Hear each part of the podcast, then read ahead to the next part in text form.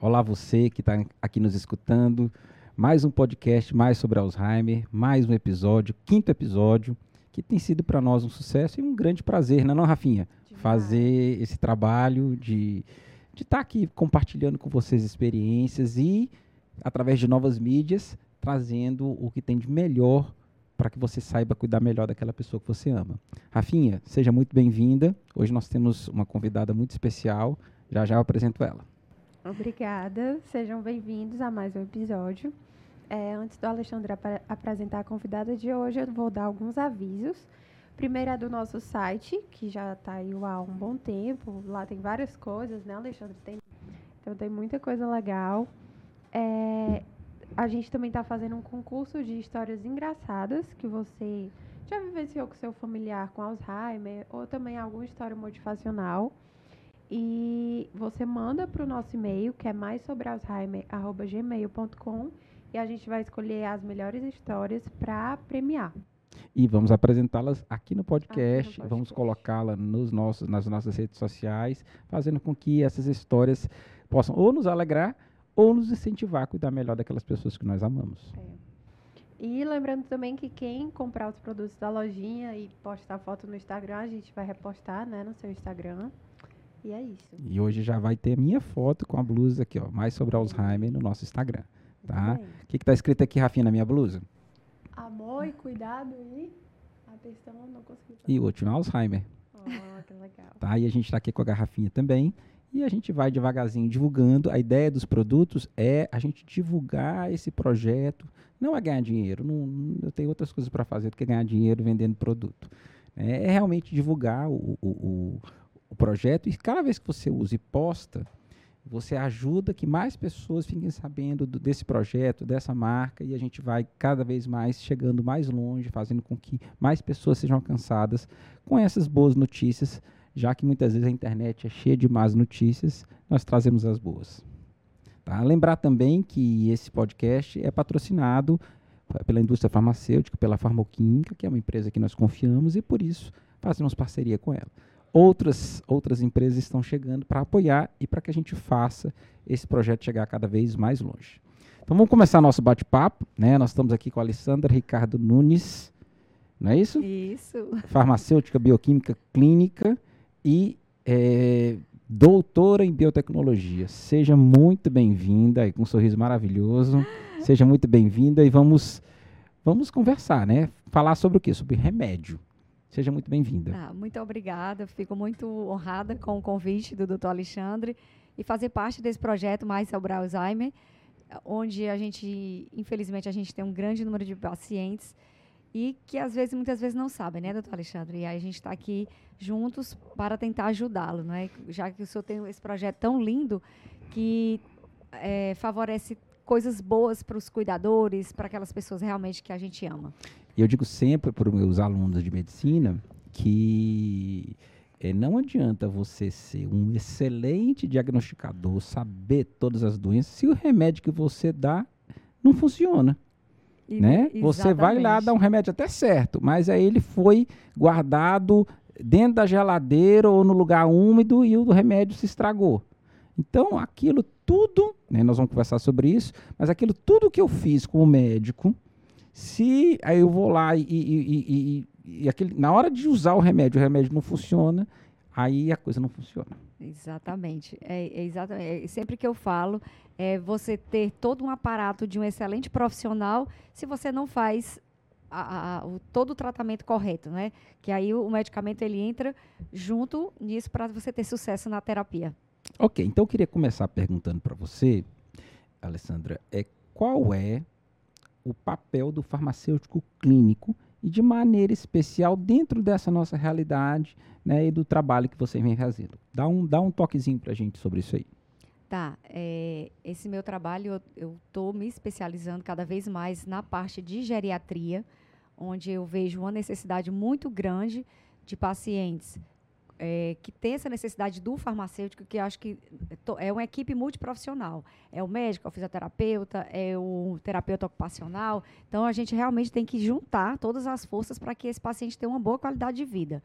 Então, eu vejo, é, quando eu faço atendimentos domiciliares, é, muita necessidade de, da questão da organização dos medicamentos, da questão da adesão ao, ao tratamento.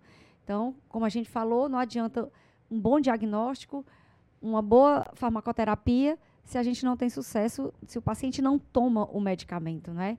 Então, eu sempre vou, é, posso até relatar aqui um, um que eu fiz na semana passada, era uma paciente que não tinha Alzheimer, mas eu só fiz modificar o horário do antidepressivo dela e ela simplesmente melhorou substancialmente a, o humor dela, as atividades rotineiras da casa, eu fiquei super feliz, os filhos ficaram super felizes. Então, quer dizer, uma intervenção farmacêutica foi totalmente necessária para que ela tivesse uma boa qualidade.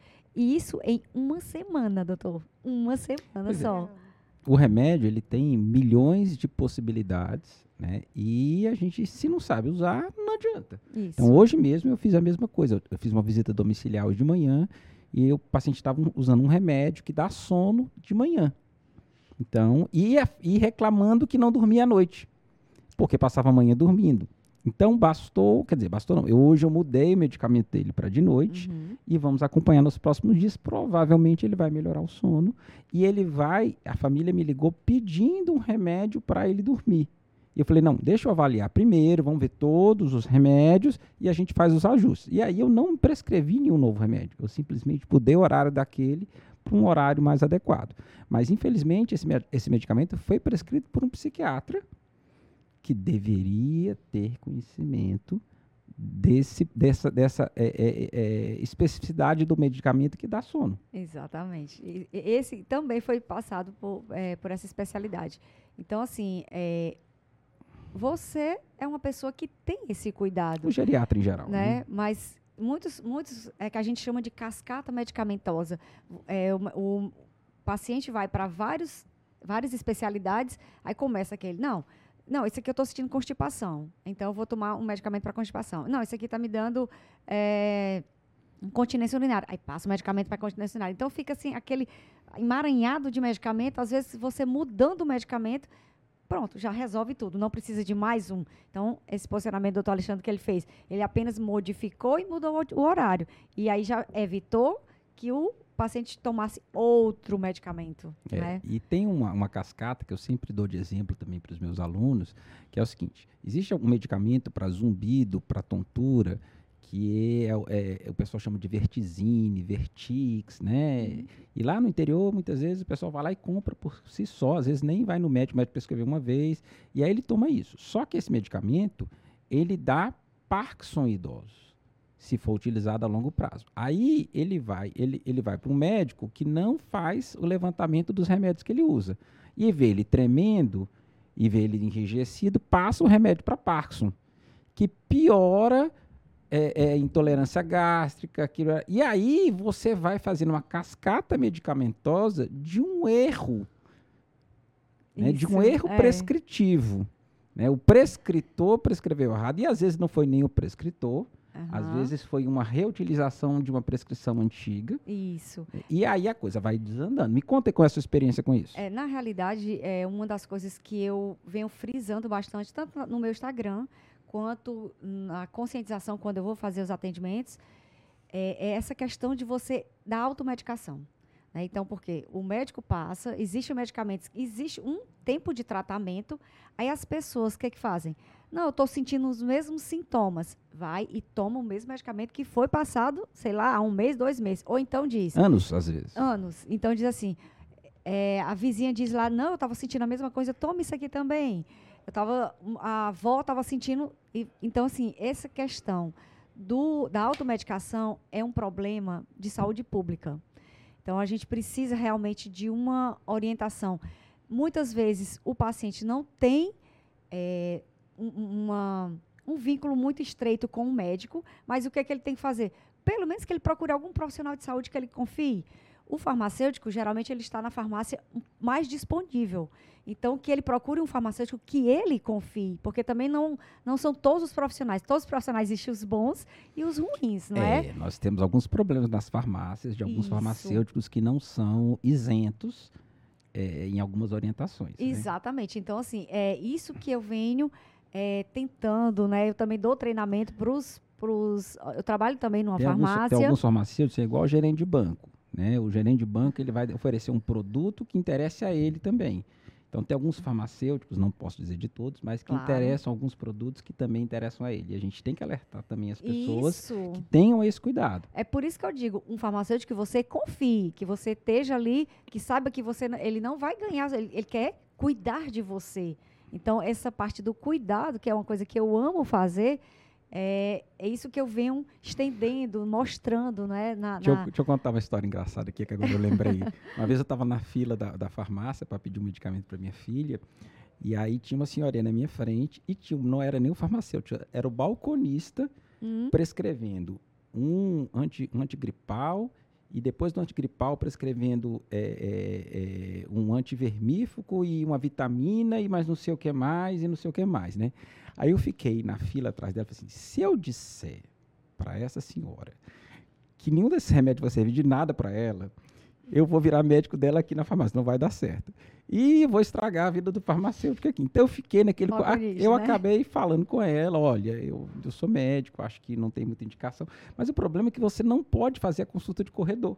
isso. Que é aquela. você- a, a- a prescrição médica, ela vem depois de toda uma avaliação daquele paciente Anamnese, na anamnese, exatamente. exame físico. Então, é, eu digo sempre que a pior consulta é de corredor. Doutor, prescreve isso aqui para mim. Não, não prescrevo. É. Né? Não, não dou, não dou, não adianta. Então, a gente tem que fazer uma avaliação completa. Com certeza. É, essas- pronto, antes de ontem, é, o meu filho ligou para mim e disse assim, mamãe, é porque o avô da minha namorada está com tosse, não sei o que. Aí eu comecei. Comecei a fazer as perguntas. Aí eu disse, olha, se você quiser que eu fale com ele, é, com até uma consulta online, alguma coisa eu faço. Agora, só dizer, olha, tome isso, Não não, não faço. Não faço porque eu sou uma pessoa que gosto muito de da responsabilidade. A gente sabe que nem todo medicamento todo mundo pode tomar. Então não é só porque um medicamento X serve para tosse, ele serve para todas as pessoas. A gente sabe disso. Então realmente é, tenha um, um profissional de saúde que você confie para que você possa estar sendo realmente cuidada.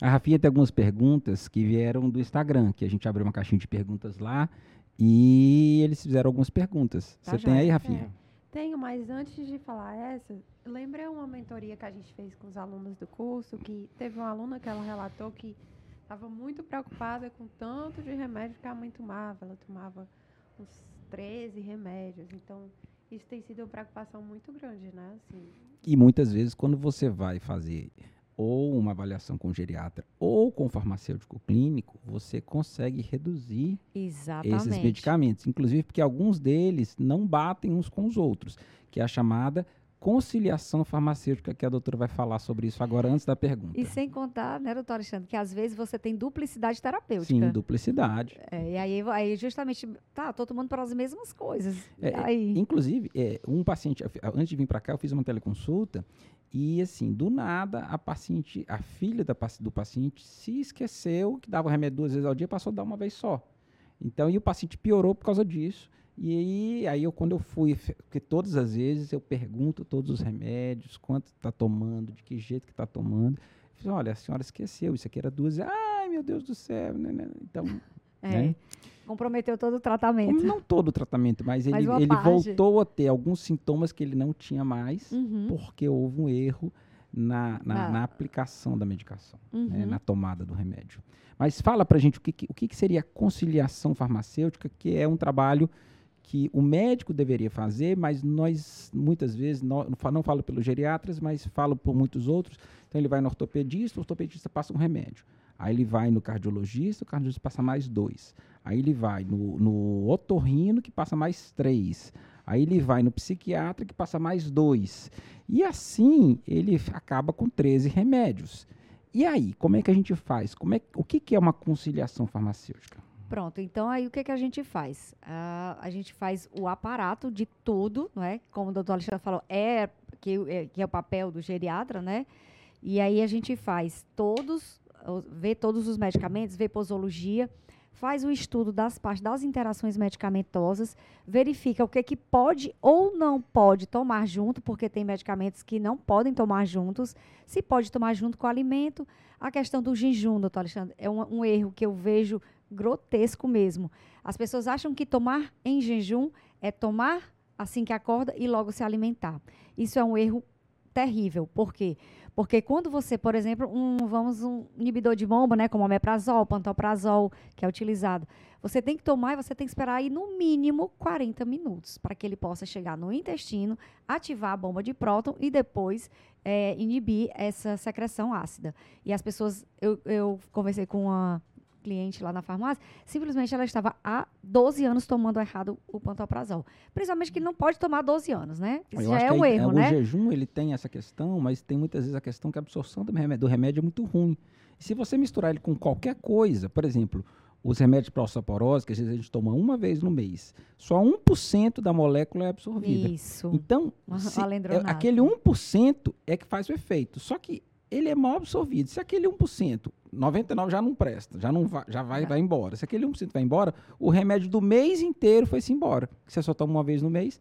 Então, é preciso que tenha uma boa orientação, porque Isso. senão ele vai estar não só jogando dinheiro no lixo, mas ele não vai estar sendo tratado. Isso. E aí é péssimo. É péssimo, exatamente. Então, aí a conciliação você vai fazendo o que lá? Pronto, aí depois que eu faço toda essa análise né, do- dos medicamentos, se tem duplicidade, se não tem, caso seja necessário eh, fazer uma retirada de algum medicamento, a gente fala com o prescritor. Caso a gente não consiga falar com o prescritor, a gente manda uma cartinha para que ele possa, eh, no retorno, levar essa, essa recomendação. E, e também a gente faz a questão da organização, né? O que, que ele pode tomar junto, faz um plano de cuidado escrito, né? Aí, no final, a gente vai mostrar a Plink, que é um dispositivo de organização medicamentosa, que está até no site né, do Dr. Alexandre, No, no meu a não, no mais sobre Alzheimer. do Mais sobre Alzheimer. E aí a gente faz, é, facilita a vida do cuidador, facilita a vida de todo mundo, porque você vai retirando o medicamento e vai tomando na hora certa, se sabe se pode tomar com alimento ou não, e se pode juntar ou não, a gente está tá tudo, tu- muito escrito, muito documentado. Antes da Rafinha perguntar, deixa eu fazer uma pergunta aqui meio capciosa. Hum. É, o paciente, o filho do paciente, deve ler a bula ou não? Olha, é o seguinte, é, isso é, é- é uma, é uma recomendação que às vezes a gente evita. Por quê? Porque tem paciente que ele diz assim, ó, quando ele começar a ler todos os efeitos indesejados, ele vai dizer, eu estou sentindo isso, eu estou sentindo aquilo, eu estou sentindo... Exatamente. Não é? Então, assim, às vezes a gente não recomenda por isso, Principalmente os muito ansiosos, né? muito ansioso. Eu tenho paciente muito ansioso que eu faço o seguinte, quando eu vou no meu consultório, ele não, ele começa o remédio, ele fica buscando uma coisa para parar o remédio. Aham. Porque ele, né, fica. Então aí eu, fa eu, eu- faço uma relação de confiança com ele, ele aperta, nós vamos fazer o seguinte: eu vou cuidar da senhora. Então, se a senhora sentir qualquer coisa, a senhora vai me ligar. Aí eu dou a amostra para ela e arranco a bula. Tiro a bula fora. Entendeu? Quem vai ler a sua bula sou eu. Aham. E a senhora vai tomar, não vai parar. Combinado? Combinado. Pronto, geralmente dá certo. Sei. Né? A bula existe, né? Tem uma parte da bula que é feita para o paciente, mas dependendo do paciente, acaba dando mais problema do que a solução. Doutor Alexandre, deixa eu só lhe dizer uma coisa também. Infelizmente, a gente tem uma. uma as nossas bulas, elas não são revisadas periodicamente. Então, tem E, informação. não- e nem são escritas para o paciente ler. Exatamente. Aí você tem informações lá que não tem nada mais a ver. Não tem nada mais a ver. Então, assim, é muito ruim para o paciente. Aí ele olha aqueles nomes técnicos, aí ele começa a pesquisar no Google, aí é o doutor Google, né? E aí ele começa a sentir um monte de coisa e a gente não recomenda. Agora, por exemplo, no caso dos colírios, que é uma coisa que ah, muitos idosos utilizam, principalmente para a questão eh, do ressecamento, né? To- geralmente, os- o- a maioria dos medicamentos tem duas validades. Tá, o que é essas duas validades?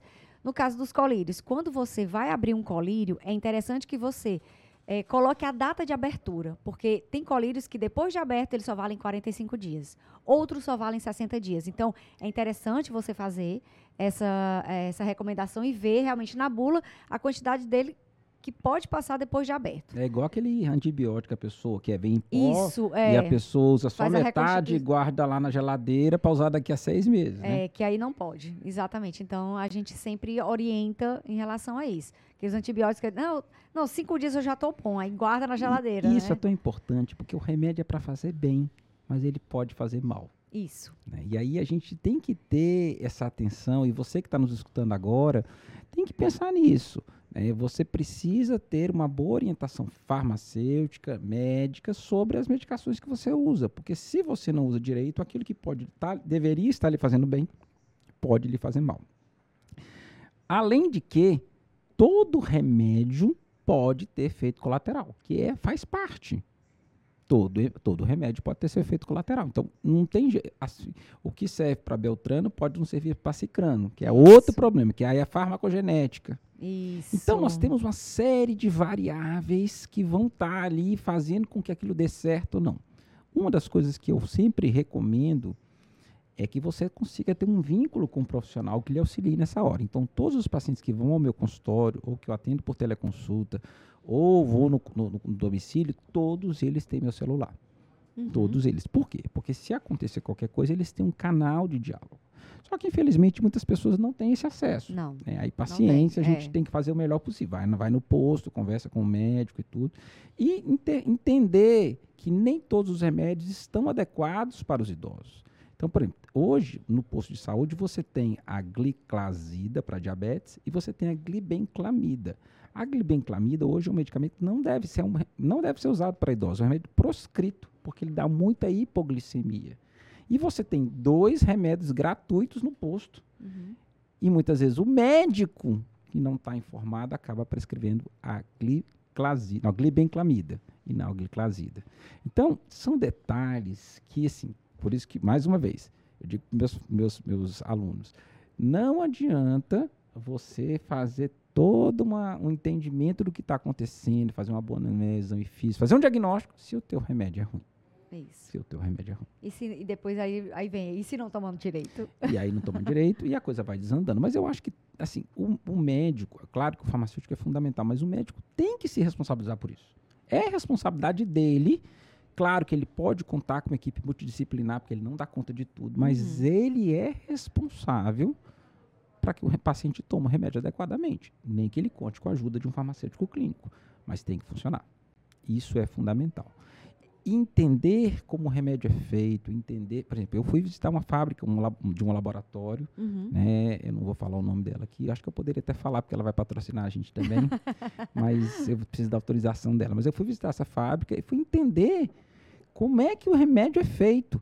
E aí o médico passa a vida inteira prescrevendo remédio, mas não sabe como é que ele é feito. Interessante. Como é que pode? Olha só, o seu instrumento de trabalho tão, tão, tão importante ou mais importante do que o estetoscópio, uhum. você não sabe como é que ele funciona. Você não sabe como é que ele é produzido.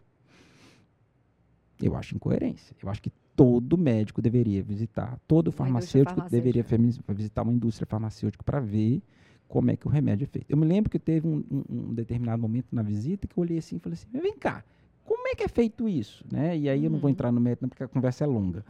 É, mas aí o cara falou, não, a gente não faz isso. Eu falei, mas e, aí ele foi me explicar como é que funciona, que parte dos medicamentos, o sal vem de fora, irarará, aquela coisa toda, mas que muitas vezes nós ignoramos, né? É, é verdade. Afim, a pergunta.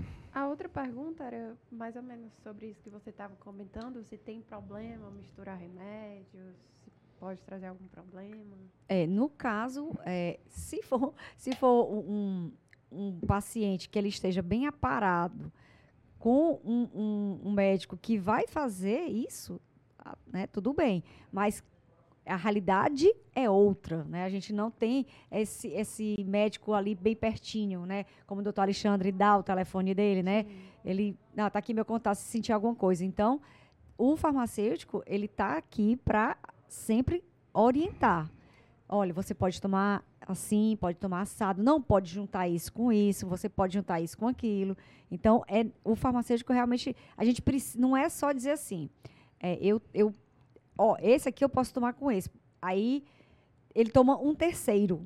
Aí só que você tem que saber qual é o terceiro. E aí depois tem um quarto. É porque, porque a pessoa pode dizer assim, ah, eu posso tomar um X com Y. Mas ele não disse para mim que ele tomava o, o, Z. E aí, esse Z pode atrapalhar o X e o Y. E, são, e não é fácil, porque são muitas variáveis. Isso. Pode pôr na sonda, não pode pôr na sonda. Isso. É, é, é, pode tomar em jejum, não pode. Por exemplo. Pode macerar? Não pode. Pode macerar, pode colocar na comida, não pode colocar na comida. Né? E se, tiver, e se a comida estiver quente? E se a comida estiver gelada? É. Tudo isso pode influenciar no resultado final. Mas, às vezes, eu digo, né, e a gente, a gente, quando a gente trabalha com Alzheimer, o paciente vai ficando cada vez mais debilitado, e aí nem sempre a gente consegue, uma coisa ideal. Aí eu Isso. faço o que a gente vai fazer o melhor possível. Mas, por Isso. exemplo, alguns, alguns medicamentos você não consegue macerar para uma sonda. Então, o médico deveria saber disso.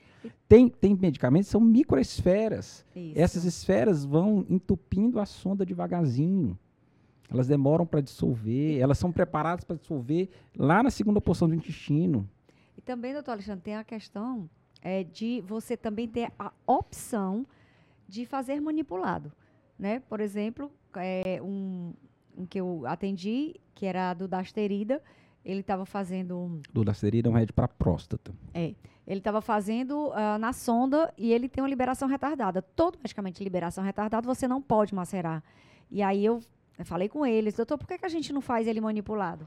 E aí fizemos manipulado, ele começou a fazer a, a posologia, né? A maneira de dar de 12 em 12 horas, resolveu o problema do paciente. né? Não todos os ativos têm disponibilidade da manipulação, mas é uma opção que os médicos deveriam saber que tem algumas opções que dá para fazer ele líquido, até porque vai melhorar a questão da absorção e vai facilitar para o cuidador, vai facilitar para todo mundo. Então, são muitas possibilidades. E aí, realmente, a gente precisa de ciência. Isso. né? Não, nós estamos aqui desde o início né, desse, desse projeto. O que a gente tem trazido para as pessoas é ciência, é o, que, é o que realmente é e o que a gente descobriu até agora. Então, tá aqui uma ciência que é. Não, não, não é, não, é, é uma cientista, porque é doutora, né? Mas é ciência. É, é a ciência do medicamento, é o conhecimento sobre o medicamento que faz toda a diferença.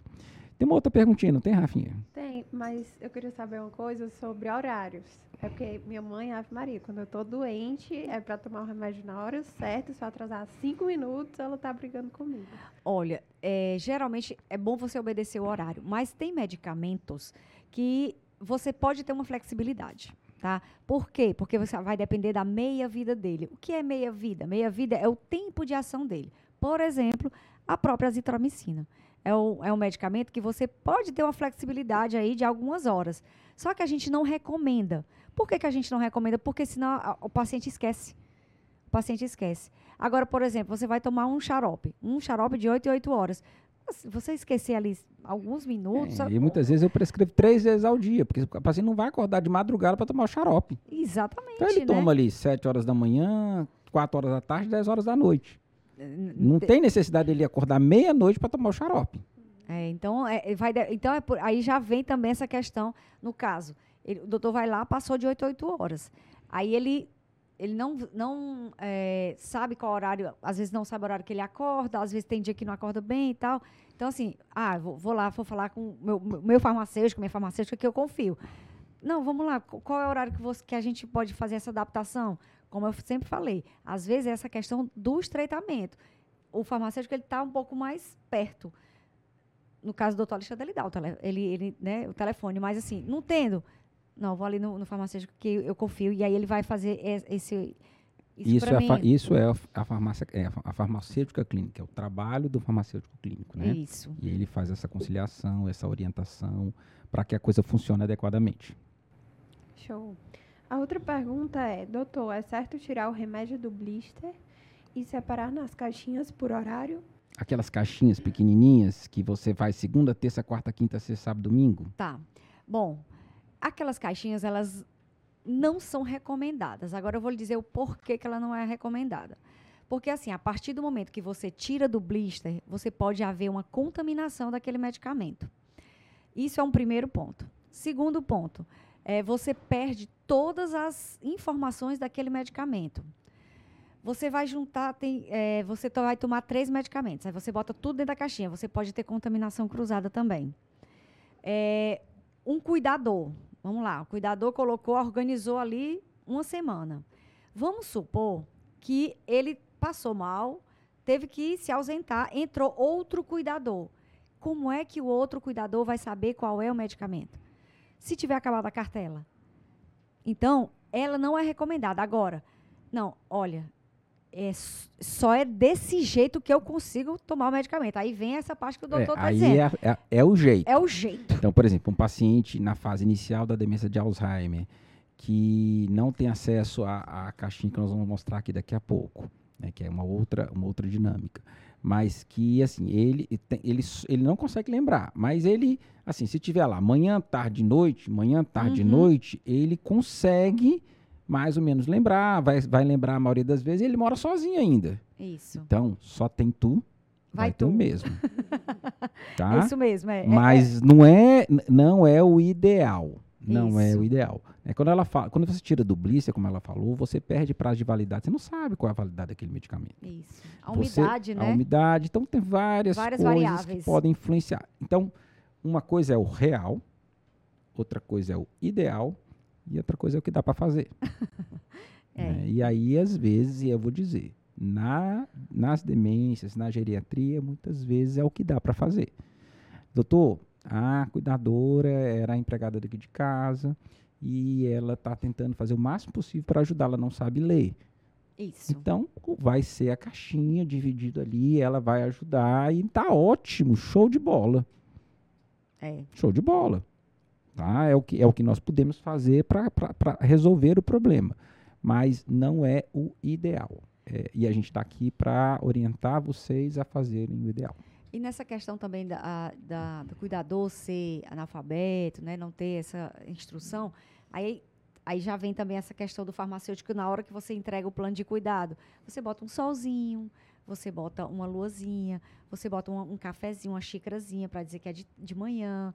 Aí então a gente vai fazendo, é, a, né, vai fazendo tudo isso para poder facilitar que o cuidador faça corretamente. Então, é o que dá. O que, que a gente pode fazer? Por exemplo, eu atendi uma, uma, uma paciente uma vez, ela pegou uma caixa de sapato, é, aí colocou nessa caixa de sapato, ela pegou uns papelões e ela dividiu em quatro, porque ela, eram quatro tomadas durante o dia. Nessa, em cada compartimento, ela colocava os medicamentos dela. E era o jeito que ela tomava. Então, foi o jeito que ela achou, uma coisa barata, ela não tirava nada do blister, estava tudo dentro das caixinhas, mas estava organizado numa caixinha de sapato e pelos horários. E na, na, na, tampa da caixa de sapato tinha tudo escrito. Então ela tinha as duas versões, tanto a escrita quanto organizacional. É, se a pessoa se organizar direitinho, até daria para fazer, mas você teria que fazer. Pode misturar esses três remédios aqui Isso. de hipertensão? É. Às vezes pode. Então tem que. Aí o ideal é que o farmacêutico pudesse fazer essa avaliação. Na falta do farmacêutico, a gente faz o melhor possível. Isso. Tá? Mas ainda na questão de armazenamento, né? Me, me explica aí, dá para colocar é, no banheiro o remédio, dá para colocar, é, guardar na cozinha? Me explica aí como é que pode fazer qualquer coisa que está valendo. Tá, não. Na realidade, os medicamentos eles devem ser guardados fora, principalmente fora do alcance das crianças. O primeiro.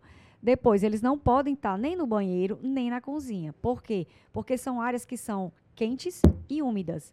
E aí essas áreas quentes e úmidas, elas proporcionam é, reações químicas no medicamento que vai... A reação química, ela vai Mesmo ser, ele estando dentro do blister? Mesmo ele estando dentro do blister, não é? Mesmo ele estando. Então, assim... Para tá, aqueles que não sabem, o blister é aquela caixinha, aquela né, cartelinha. cartelinha laminada que é, diminui a interação com calor, com Isso, outras coisas. Protege, né? Protege, mas vai lá, só para o pessoal saber. Tá, e aí a gente não, não, não é interessante você colocar. Por quê? Porque vai ter alguma reação. Aí você diz assim, eu estou tomando esse medicamento e, da, e ele começou a me fazer mal. E aí, às vezes, é, é, por conta de uma reação química que aconteceu com ele, tá? Aí a pessoa diz, não, mas se eu não colocar na geladeira ou perto na cozinha, eu não consigo tomar. Agora faz que nem. Pois o qual é o mais distante que você consegue colocar? Aí você vai para o mais distante do gelágua, da geladeira, né? Não colocar medicamento no porta-luva do carro, que às vezes a pessoa diz, não, eu vou, eu vou passar o dia fora e vou colocar no porta-luva do carro. Gente, é um crime, principalmente aqui em Fortaleza, porque é muito quente, então você está ali fervendo o seu medicamento. Você está colocando ali uma temperatura muito alta no, nele. Então, não... É, colocar onde? Coloca no, no, no, armário mais próximo da cozinha, bota no armário ali pertinho da sala. Por exemplo, hoje eu fui fazer um, um teste, né? E os medicamentos dela eram no armáriozinho, no aparador, bem pertinho da, da sala, perto da cozinha. Pronto, ali ela, ela, ela, era o jeito que ela conseguia. Então, é, é o correto. Muitas dicas, muitas dicas. e aí, eu, eu conversando com a Alessandra, ela me mostrou uma inovação que ela trouxe, que a gente está tentando promover também, crescer juntos, né? É, e aí eu queria que ela mostrasse a caixinha que ela trouxe, Tá. o que é a Plic, né? Plink, que é uma caixinha, vocês que nos verão por vídeo, vocês vão ver a caixinha, mas aqueles que não verão vão escutar e ela vai explicar bem direitinho. O que ela não explicar, eu vou traduzindo aqui. Essa, essa Plink, não é? Essa, é o dispositivo de, desse medicamento, ele vem, né, todo, vem todas as recomendações dos medicamentos, tá? É, em relação ao armazenamento, onde pode guardar, onde não pode. Peraí, antes disso, é, quando você adquire a- essa Pli- Plink, ela vai fazer esse, todo esse trabalho Sim, sim. de consulta, de avaliação, de conciliação farmacêutica. E depois que tudo estiver organizado, aí ela vai montar uma Plink para você. E o que, que Isso. é? Vamos lá. Aí a gente organiza nessa na, na Plink, a gente tem o nome do paciente com todos os medicamentos que estão prescritos, tá? É, depois de, toda essa avaliação, aí a gente organiza esses medicamentos dentro de uma é, de- de- dentro desses plásticozinhos, como se fosse uma individu- individualização da dose De tomada. de tomada. Então, aqui a gente tem o nome do medicamento, ah, o lote, a validade, que horas vai tomar e se pode ou não tomar com alimento. Então, você vai retirando e vai. Vou até tirar um aqui para vocês. Ah, aqui não dá para tirar, não, mas esse aqui, pronto. Aqui pra vocês verem. Aí, pronto, você tira. Pronto. Aí, aqui, aqui, como é só um demonstrativo, ele está sem o blister, mas isso aqui ele vai. Aqui que ela está dizendo, para que você que Ah, está é só mesmo? escutando, ela tá com um, um envelopezinho pequenininho de plástico que tem dentro o medicamento daquela tomada daquela hora. Isso, é. E aí você vai. Aqui, dizendo, né, nesse E nesse envelopezinho, nesse plásticozinho, tem todos os dados daquela medicação, data, lote, tudo é pra, de validade, tudo direitinho. Para quê? Para que você não perca a segurança farmacêutica desse remédio. Isso. Aí pronto. Retira, abriu, tomou o medicamento. Aí você diz assim: puxa vida, será que eu esqueci de tomar? Quando você puxar, você vai saber se você tomou ou não. Mesmo porque tem a data, o horário, que tem Horário. que ser tomado. Isso. Então, se você puxou ali, olhou ali 10 horas da manhã e o próximo a tomada é meio-dia, então quer dizer que você tomou o anterior. Exatamente. A não ser que você esteja com Alzheimer tão Alzheimer que você pegou o remédio, esqueceu para tomar, chegou na cozinha, foi pegar o copo d'água e esqueceu o remédio. É, Que pode exato, acontecer. Pode acontecer. Eu tinha um paciente que era assim, ele ditou, o remédio que o senhor passar eu vou tomar, doutor. Eu vou tomar com certeza. Aí eu escrevi, ele não tomava de jeito nenhum. E aí eu escrevi na porta da geladeira o remédio que ele tinha que tomar. E aí ele disse que ia tomar, aí ele da geladeira para a mesa da sala onde ele tomava o remédio, ele não, não. Aí ele voltava na geladeira, ele não tomava. Porque ele se esquecia da geladeira para a mesa da sala, ele se esquecia e não tomava o remédio. É. Então, às vezes não tem jeito. Às vezes não tem jeito. É. Então, assim, esse aqui vai facilitar bastante a vida. O que eu acho legal nisso daqui é que você, é, é, você principalmente você que trabalha em casa e deixa o familiar com o cuidador, você fica muito mais seguro de que o cuidador vai estar dando. É, basta ele ir puxando os envelopezinhos, um por um, na ordem certa, e dando o medicamento. Tem lá, tomar em jejum, tomar depois do almoço, tomar. Isso. E isso é muito legal, porque isso nos dá uma segurança farmacêutica. Exatamente. né? Essa Então, aqui é uma grande achei- solução. Eu achei bem legal e eu acho que esse negócio vai dar muito certo. É. Então, assim, é, eu queria partir já para as nossas considerações finais. Né? Você, o que, que você tem a dizer para aquele familiar que pena com os remédios todos os dias do seu, do seu ente querido que tem Alzheimer? É, primeiramente, eu gostaria de falar sobre a questão da automedicação, que nós já relatamos aqui.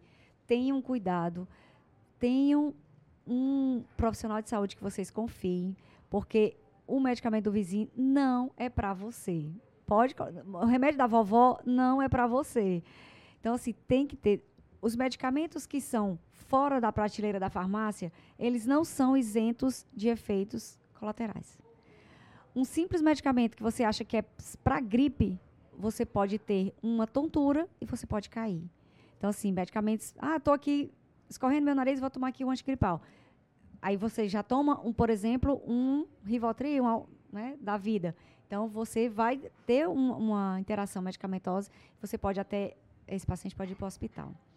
Outra recomendação também que eu gostaria de falar é em relação a sempre manter a higiene uh, na hora do, de tomar o medicamento, lavar as mãos. A gente vive pegando as coisas, principalmente celular. Paciente que está deitado, não levantar só a cabeça, deixar ele numa posição pelo menos a 90 graus, porque você pode, se você só levantar a cabeça, pode ter broncoaspiração. Aí lá se vai para o hospital também. É, sempre quando você for é, pegar uma prescrição, conferir nome, forma farmacêutica, dose, se o medicamento é exatamente está é, tá no tratamento. Por quê? Porque o que acontece, doutor? Às vezes é, a, gente, a gente acha que é bobagem, mas às vezes um óvulo que é passado para uma pessoa, a pessoa toma. Hum? Porque ela não sabe se é para onde é que é para colocar aquele óvulo. A gente disse, mas um óvulo, a, o paciente ele não tem obrigação de saber. O, o médico... Para aqueles que estão ouvindo, mas não estão entendendo, o óvulo você coloca dentro da vagina. Isso. E o paciente pode acabar tomando via oral, tomando pela boca. Isso. E há aqueles medicamentos, aqueles, aquelas bombinhas, né? Que tem os, as cápsulas que são estouradas também. Na hora de colocar, as pessoas tomam. E o medicamento está lá, né? Dentro, do, dentro da cápsulazinha do, da bombinha. Pra... Que é que tem um dispositivo, na hora que você aperta, fura a cápsula, fura ele, a cápsula. ele chupa, né? Chupa. E aí aquilo vai para o pulmão. E ele, em vez de, de, de fazer esse processo, ele acaba incluindo a cápsula com o remédio dentro que não era para ser tomado dessa forma. Exatamente. Então, assim, a gente tem é, N, N é, possibilidades de ajudar esse paciente. Tem que sair da consulta. Doutor, para que, que é esse medicamento? Que horas eu, que hora, qual é o melhor horário para eu tomar? Se, é, eu estou tomando isso, eu estou tomando aquilo. Ele, ele precisa dizer para o médico. Né? Ele precisa. Uma vez eu fui eu visitar um, um ortopedista e aí, falando sobre o trabalho e tudo, ele disse assim: Alessandra, eu sei dos meus medicamentos, dos outros eu não sei. Claro que sim. E aí eu achei legal porque ele teve a humildade de dizer que não sabia. Porque às vezes tem médico que acha não, que sabe, né? consulta de ortopedista de 15 minutos, ele não tem como pedir para saber de todos os remédios que, ele, que o paciente não toma. Não tem, não tem, não tem condições, né? Então, assim, tem um, tem um, um, profissional de saúde que vocês confiem para vocês fazerem o tratamento, tem um médico que vocês possam confiar, perguntem, não tenham vergonha.